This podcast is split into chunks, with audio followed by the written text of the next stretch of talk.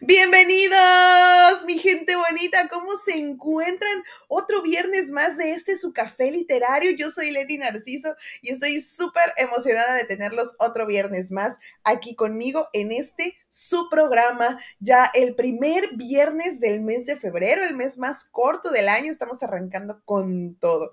Y pues bueno, les comento ¿Qué es lo que traigo para ustedes el día de hoy? Pues nada menos y nada más que al autor Edgar Allan Poe. Aprovechando que el pasado 19 de enero eh, recordamos su nacimiento, pues escogí para ustedes el día de hoy manuscrito hallado en una botella.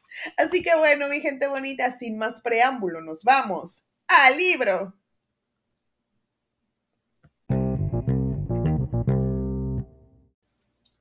Manuscrito hallado en una botella de Edgar Allan Poe. De mi patria y de familia poco tengo que decir. Los malos hábitos y el paso de los años me alejaron de una y me hicieron extraño de la otra. Una considerable herencia me permitió tener una educación poco común, y mi espíritu contemplativo me facultó para ordenar metódicamente todo ese saber adquirido en mis primeros estudios. Más que ninguna otra cosa, las obras de los moralistas alemanes me proporcionaron infinitos deleites, no porque admirara su locura elocuente, sino por el goce que, gracias a mis costumbres de análisis riguroso, experimentaba al descubrir sus equivocaciones. Con mucha frecuencia se me ha reprochado la aridez de mi genio. Se me ha acusado de falta de imaginación, como si de un crimen se tratara, y he sido famoso por el escepticismo de mis opiniones. Ciertamente, me temo que una gran inclinación por la filosofía física haya teñido mi espíritu de uno de los defectos más corrientes de este siglo, es decir, la costumbre de relacionar las circunstancias, incluso las menos susceptibles de dicha relación, con los principios de esta ciencia. Por lo tanto, no hay persona menos expuesta que yo a dejarse llevar fuera de los severos límites de la verdad por los ignes fatui de la superstición.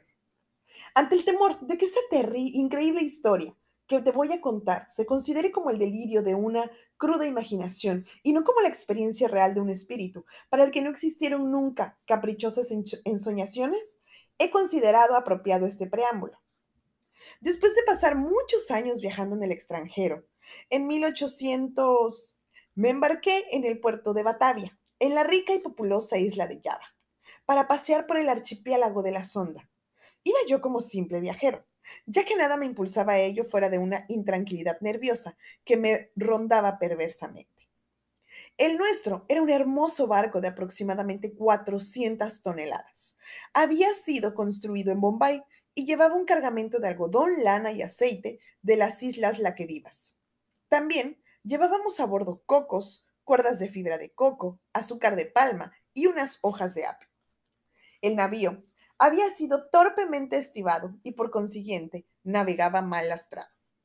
Nos hicimos a la mar con un viento muy ligero y durante muchos días navegamos a lo largo de la costa oriental de Java, sin más incidente que alterase la monotonía de nuestra ruta que el encuentro de algunos islotes. Una tarde, apoyado en la borda de la tolvilla, observé una nube aislada singularísima hacia el noroeste. Era notable tanto por su color como por ser la, primera que tuvimos ocasión de ver desde nuestra partida de Batavia. La examiné atentamente hasta la puesta del sol. Entonces se extendió súbitamente de este a oeste, dibujando en el horizonte una estrecha línea de vapor que semejaba una especie de costa muy baja. La apariencia roja oscura de la luna y el extraño carácter del mar no tardaron en distraer mi atención. El mar estaba experimentando un cambio rápido y el agua parecía más transparente que de costumbre. Podía distinguirse el fondo con toda claridad y no obstante, al arrojar la sonda comprobábamos que nos hallábamos a la altura de 15 brazas. Luego el aire se hizo intolerablemente cálido y se cargó de exhalaciones y espirales parecidas a las que se despide un hierro al rojo vivo. Al caer la noche, se extinguió toda la brisa y nos envolvió una calma absoluta sin el menor movimiento perceptible. Ardía hacia atrás la llama de una vela, y un cabello sostenido entre el pulgar y el índice caía recto sin oscilación alguna. Sin embargo, como el capitán dijera que no advertía síntoma alguno de peligro y como derivábamos hacia la tierra, nos tranquilizamos. Se cargaron las velas y anclamos. No se puso vigía de cuarto y la tripulación, compuesta en su mayoría de malayos, se acostó sobre el puente. No del todo tranquilo, bajé a mi camarote. Tenía el presentimiento de que iba a suceder una desgracia. Todos aquellos signos hacían temer un simul. Pero cuando se lo dije al capitán, se cogió de hombros y me volvió la espalda sin dignarse contestar. Con la inquietud que me impedía conciliar el sueño, sube a medianoche a cubierta. Al pisar el último escalón, me aterró un rumor profundo, semejante al que produce el rápido giro de una rueda de molino, y antes de que pudiera averiguar la causa, advertí que el navío temblaba, sacudido con violencia. Un golpe de mar lo tumbó de costado y la ola, al pasar sobre nosotros, barrió la cubierta de proa a popa. El mismo ímpetu del viento contribuyó en gran medida a salvar el barco, pese a que se hundió casi completamente en el agua. Como quiera que sus matiles quedaron libres, se levantó lentamente. Vaciló un momento bajo la violenta presión de la tempestad y por último se enderezó. Me miré libre de morir milagrosamente. Aturdido por el fuerte choque del agua al volver a mí, me encontré entre el timón y el codaste. A duras penas conseguí ponerme de pie, y al mirar a mi alrededor supuse que nos hallábamos en un rompiete, en cuyo abismo nos encontrábamos metidos, puesto que el torbellino del mar aquel era espantoso. Poco después oí la voz de un viejo sueco que había embarcado minutos antes de que el barco dejara el puerto. Lo llamé a gritos y tambaleándose se reunió conmigo. Muy pronto descubrimos que éramos los únicos sobrevivientes del siniestro. Todo lo que se hallaba sobre cubierta y excepción de nosotros había sido barrido por la tempestad.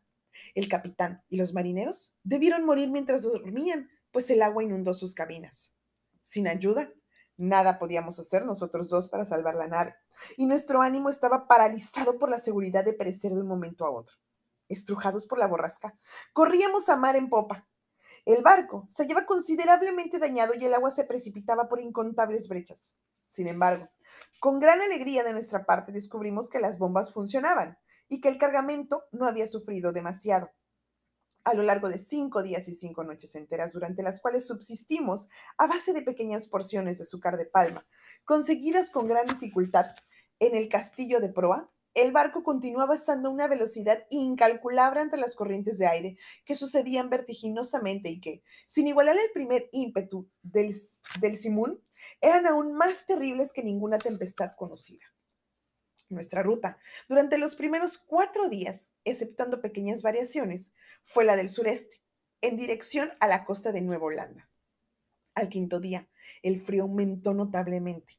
El sol, con un amarillento y enfermizo resplandor, ascendió unos grados en el oriente, sin proyectar una luz franca. No se veía ninguna nube en apariencia y no obstante el viento aumentaba y soplaba con furia inconstante y caprichosa. Cerca de mediodía, o eso suponíamos, el aspecto del sol atrajo nuestra atención. No despedía, verdaderamente luz, sino un sombrío y triste fulgor sin reflexión, como si todos sus rayos estuviesen polarizados. Justo antes de que se hundiera en el turgente mar, su fuego central desapareció repentinamente como si un inexplicable poder lo hubiera apagado de pronto. Al sumergirse en el insodable océano, no era más que un pálido y plateado disco. Esperamos en vano la llegada del sexto día. Ese día aún no ha llegado para mí. Para el sueco no llegó nunca. A partir de entonces nos envolvió la densa oscuridad. No era imposible distinguir un objeto a 20 pasos de distancia. Una noche eterna nos cubría y ni siquiera era aliviada por el resplandor fosforescente del mar, al que los trópicos nos habían habituado. Pese a que la tempestad continuaba furiosa y embravecida, nos percatamos de que no sentíamos ninguna apariencia de resaca, ni de las espumosas blanquecinas que nos acompañaron y sacudieron días antes. En torno nuestro, el horror y la tiniebla impenetrable y el negro desierto de ébano líquido. Un pánico supersticioso fue infiltrándose lentamente en el espíritu del viejo sueco y mi alma se hundía en la muda estupefacción. Abandonamos por completo el cuidado del barco y después de habernos asegurado lo mejor posible al palo de la mesana, miramos amargamente la inmensidad del océano. No había modo de calcular el tiempo ni podíamos conjetuar acerca de nuestra situación, pero estábamos convencidos de haber derivado mucho más al sur que ninguno de los navegantes anteriores y estábamos grandemente sorprendidos de no haber tropezado con el natural obstáculo del hielo. Mientras tanto, Cada minuto parecía ser el último y cada ola la postrera que habíamos de ver. En verdad nos libramos de ser absorbidos por la marejada, solo por un milagro.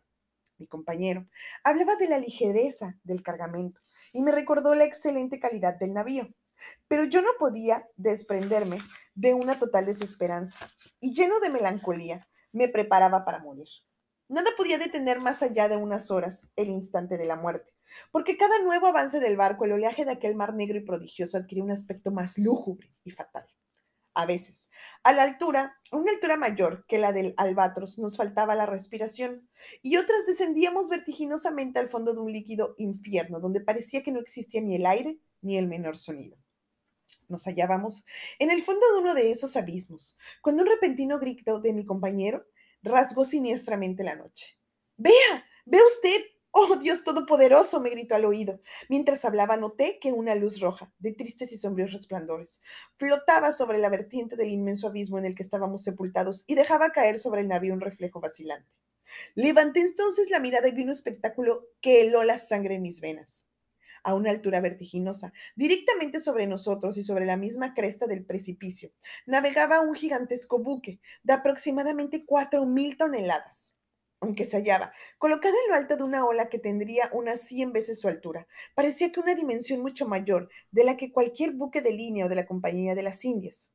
Su inmenso casco era de un negro muy profundo, no aclarado por ninguno de los habituales ornamentos de un barco.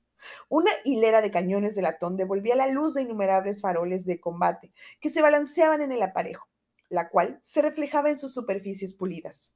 Pero lo que más nos asombró y lleno de horror fue verle navegar con las velas desplegadas de medio de aquel mar sobrenatural e ingobernable. Durante un momento de supremo horror, vaciló sobre el abismo, luego tembló, se inclinó y finalmente se deslizó por la pendiente. No comprendo cómo, en ese instante, tuve sangre fría para dominar el espanto. Retrocedió lo más que pude. Retrocediendo lo más que pude, esperé imperturbablemente la catástrofe que debía aplastarnos. Nuestro barco había dejado de luchar y se iba hundiendo lentamente de cabeza hacia el mar. En consecuencia, el gigantesco y misterioso buque chocó con esa parte de él nuestro que se hallaba ya bajo el agua, dando como resultado inevitable el que mi cuerpo fuera lanzado bruscamente entre el cordaje de su arboladura. Cuando caí, el buque tuvo un momento de reposo. Luego viró rápidamente y quizá por ello que produjo la confusión natural, hizo que mi presencia pasara inadvertida para la tripulación. Sin gran dificultad, escapé por la escotilla principal sin ser visto y pude ocultarme en el rincón más apartado y oscuro de la cala. No sabría decir por qué lo hice. Me indujo a ello un vago sentimiento de temor que se apoderó de mi espíritu en cuanto vi a los nuevos navegantes. No recuerdo a raza ninguna que presente aquellos caracteres, caracteres de rareza indefinible y que provoque tantos motivos de recelo y de apresión. Apenas me hubo ocultado, oí un par de pasos. Un hombre pasó frente a mi escondite. No pude verle la cara, pero sí observaba su aspecto general. Su aspecto general tenía las trazas de un ser viejo y endeble. Sus rodillas se doblaban bajo el peso de los años y su cuerpo se sacudía como un constante temblor. Con voz débil y cansada, murmuraba para sí mismo algunas palabras de una lengua incomprensible, mientras se afanaba en un rincón revolviendo en una pila de instrumentos de formas singulares y de cartas, marinas bastante estropeadas. Sus gestos y ademanes eran una extraña mezcla de la torpeza de una segunda infancia y de la solemne dignidad de un dios. Al cabo de un momento, volvió a cubierta y ya no lo vi más. Se ha apoderado de mi alma un sentimiento que no puedo definir, una sensación que se resiste al análisis, que no encuentra traducción posible en las voces del pasado y cuya clave me temo mucho no poder descifrar en lo porvenir. Para un espíritu como el mío, esta última consideración es un auténtico suplicio. Nunca, sé que nunca podré revelar la verdadera significación de mis ideas. Sin embargo, en cierto modo es lógico que estas ideas resulten indefinibles, puesto que brotan de fuentes inéditas en absoluto. Un nuevo sentido, una nueva entidad ha sido incorporada a mi alma. Hace tiempo, hace mucho tiempo que pisé por primera vez la cubierta de este barco terrible, y los rayos de mi destino, según creo, se concentran cada vez más. Oh, seres incomprensibles, sin percatarse de mi presencia, pasan a mi lado sumidos en meditaciones cuya naturaleza me es imposible adivinar. Sería una locura que mi parte, de mi parte ocultarme a ellos porque no pueden verme. Hace un momento pasé ante el segundo de a bordo. Poco antes me aventuré hasta el camarote del capitán, en donde conseguí medios para escribir lo que antecede y seguirá esto. Tengo la intención de continuar este diario de cuando en cuando. Es muy probable, probable que no encuentre ocasión alguna de transmitirlo al mundo, pero al menos lo intentaré. En el último caso, introduciré el manuscrito en una botella y lo echaré al mar. Últimamente he hecho algunas observaciones sobre las estructuras del buque. Si bien se encuentra muy bien armado, no se trata, creo, de un barco de guerra. Tanto la arboladura como su tripulación rechazan esta suposición. Sé perfectamente lo que no es, pero me es imposible explicar lo que es. Cuando examino la extraña forma de este buque, sus colosales proporciones, sus portentosas colecciones de vela, su proa rigurosamente sencilla y su anticuada popa, una sensación de cosas familiares cruza por mi mente como un relámpago y se mezcla siempre a estas sombras flotantes de la memoria, el inexplicable recuerdo de antiguas crónicas extranjeras y de siglos muy pretéritos. He estado examinando el maderamen del buque. Está construido con un material completamente desconocido para mí. Hay algo en esa madera que me parece inadecuado para el uso al cual ha sido destinada. Me refiero a su porosidad, considerada independientemente del desgaste natural resultado de una larga navegación por estos mares y de la pobredumbre de la vejez. Tal vez parezca pueril la observación que voy a hacer, pero me parece que esa madera tendría todas las características de roble español si éste pudiera ser dilatado por medios artificiales.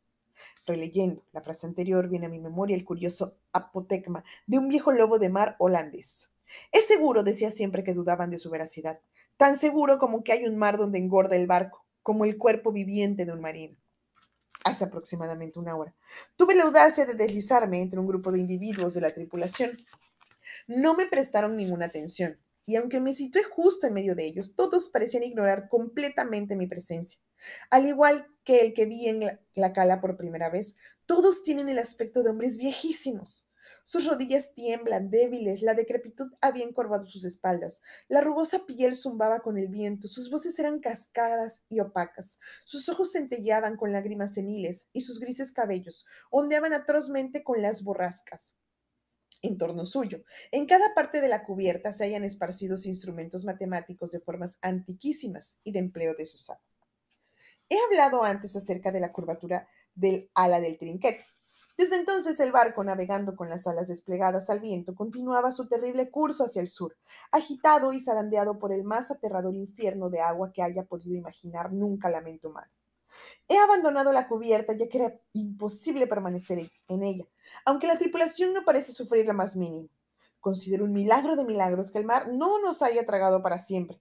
Seguramente, estamos condenados a bordear continuamente la eternidad, sin hundirnos de forma definitiva en el abismo.